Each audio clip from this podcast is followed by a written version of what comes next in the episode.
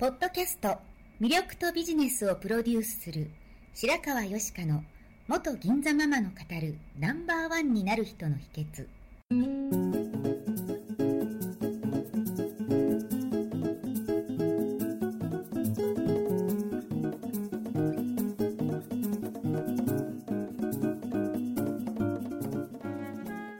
外資系企業の OL から銀座のナンバーワンホステスそしてママに。12年間にわたって多くのお客様や従業員の心理成長に関わり人の本質的な魅力や能力を引き出し業績アップにつながるコーチングを行ってきました。内面世界のケアと外側の世界へのアプローチの両輪でナンバーワンの輝きを放っていく方法を白川よしかがさまざまな角度からお伝えしていきます。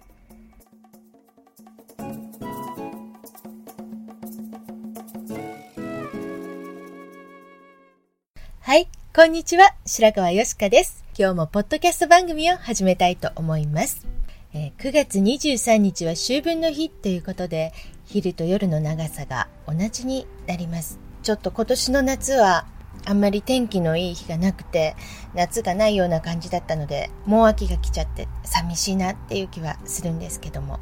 ね、えーまた、秋分の日といえば、ご先祖供養する日でもあります。で私も今回久々に父方と母方と両方のお墓にお墓参りに行ってきました。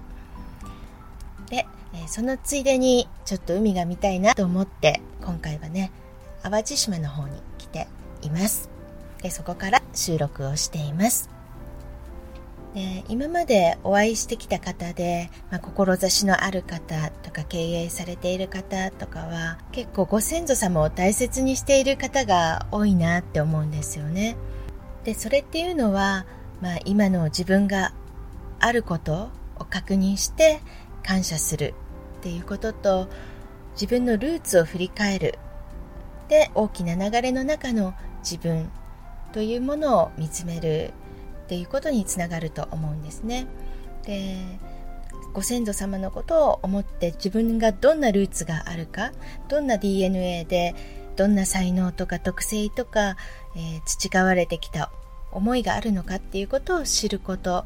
それはこれからの自分の方向性を知る一つの手がかりになるのではと思います一方ずっとご先祖様が代々やってきたことをやらなければいけないというものでもなくて、えー突然変異も大事だと思うんですよね何でも生き物は進化する過程で、えー突然変異をする瞬間があってまあ、それはちょっと変わり者って言われたりもするわけですけれどもそれがあって、えー環境に適応して進化するわけですよね。で脱皮しない蛇は死ぬって言われるように時代の流れに沿って新しいものを取り入れていくことはとても大事だと思います。例えばもう自分が知らない職業であったりとか見たこともない働き方だとかそういう自分の頭の中にないことは選びようがないしイマジネーションしようもないじゃないですかですので自分の中の可能性を開くためのこう新しい選択新しい出会いっていうものを切り開いていこうっていう意図はあるといいと思うんですよね。でもただこう闇雲に何でもかんでもっていうんじゃなくてその根本に持ってるものは何か？自分の、あのーご先祖様からつながっているルーツ脈々と流れているものから得られるもの得ているものというのをあのちゃんと根本に持って考えるといいかなと思ってます。そしてまたこうお仕事をしてたり、ね、日常のことで頭がいっぱいになってしまうことが多いと思うんですけれどもこうご先祖様のことを思ったり未来のことを思ったりこう時間軸を長くとって見てみることでじゃあ今の自分はどこにいて何をするべきかっていうふうに視点を広げることにもつながると思うんですね。そしてこう志があって何者かになるぞとかこれを成し遂げていくぞ。っていうこう自分はこれをしていくぞって決めている人たちにとってはそうやってお参りすることが勇気になったりより自分の気持ちを確認したり大きな力から応援されていることを感じたりすることができると思います。でも決して何者かにならないといけないっていうわけではないと思うんですよね。で何かにならなくては自分はダメとかじゃないと思うんですよ。なぜかというと、まあ、例えば歴史に名を残せなかったとしてもあのいろいろ悩んだり苦しんだりそこから這い上がったり、え誰かを支えたり癒したりして生きてきた命が続いてきたからこそこう今の私たちがあるわけで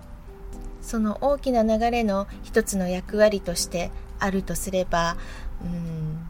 なんだろうなエゴからこう自分だけを目立たせたいっていうのはちょっと違うのかなって思うんですよね。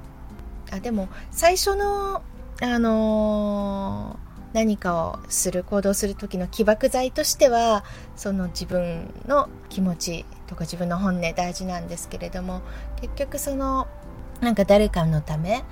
こうみんなとつながってるからこそ自分も大事にするし誰かのため世の中のために何かしたいなっていうそういう気持ちであることが大事なのかと思います。そしてこう今の自分があることに感謝して今ある幸せに気がつくことですよね。樽を知るってことですよね。で今が嬉しいとか楽しいとかうんたとえすごく今大変な状況にあったとしても視点一つで解釈を変えることでその後の行動とか引き寄せられてくるものっていうのは変わってくると思うんですね。で人ってどうしてもこうなくしてしまってからあったものに気がつきがちだと思うんですけれども、まあ、ないものを追っかけても疲弊するだけですので今あるものの価値をしっかり受け取った上で新しいものに目を向けていきたいなと私自身もそういうふうに思います。ああとこういうことをおっしゃる方がいらっしゃいました、えー、ご先祖様に対して恥ずかしくないように生きようっていうふうに思われるらしいんですね。お墓参りに行かれると。でそうよく言われますよね。見られてないからと思って行動するんじゃなくてお天道様が見ていると思って行動しなさいみたいなことはよく言われますよね。今、まあ、SNS が発達して情報も透明化しているっていうのもありますし、まあ、そうじゃなかったとしても自分で納得できる生き方なのかどうかですよね。納得って別に成人君子になろうというのは違っていて、それはそのご先祖様たちも全然成人君子じゃない人がいっぱいですし、まあ、未来の人たちも成人君子じゃない人いっぱいだし私とかあのこれを聞いてくれてる方々も別に成人君子じゃない方もいっぱいいらっしゃると思うんですけれども、まあ、だからこそこう痛みを分かち合えたりそこからどうやって前に進もうかって考えたりするわけで、まあ、仮にねあの今どんなに痛めだったりかっこ悪かったりしたとしてもそれをこう自分で見ないようにしたり感じないようにしたり取り繕ってあの本音を隠してるとこう隠せば隠すほどこう自分が生きてる感触とかやりたいことをする喜びから離れていくと思うんですよね。ガチガチにこう本音を偽って成人君子になろうっていうのではなくてまあ、そういうごちゃごちゃもありながらこうみんな進んでるわけじゃないですか。まあ、その悩んでる工程自体も誰かのためになることだと思うんですよね。あで星の王子様を書いたサンテグジュペリがこういうことを言ってます、えー、地球は先祖から受け継いでいるものではない子供たちから借りたものだ、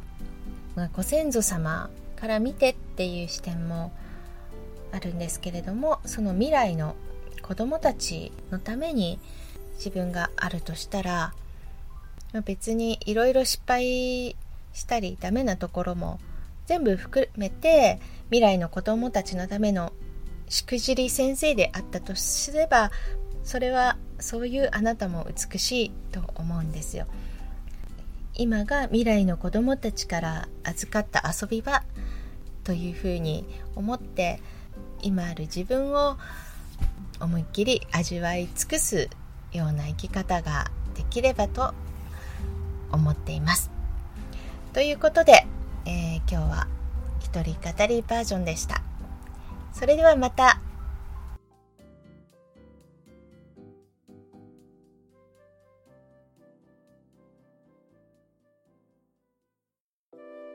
最後まで聞いてくださりありがとうございました。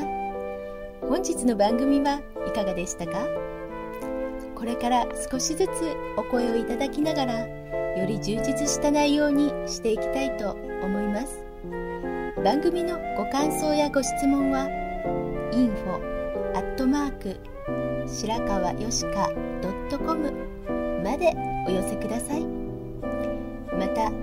http コロンスラッシュ白川よしか .com のポッドキャストページからも受け付けております。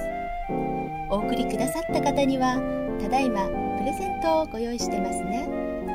そしてさらに詳しいお話については無料メルマガビジョニスト通信にて。こちらはサイトにある登録ボタンから簡単にお申し込みしていただけます。もっと深いお話はいつかあなたと直接交わせますことを楽しみにしております。それではまた。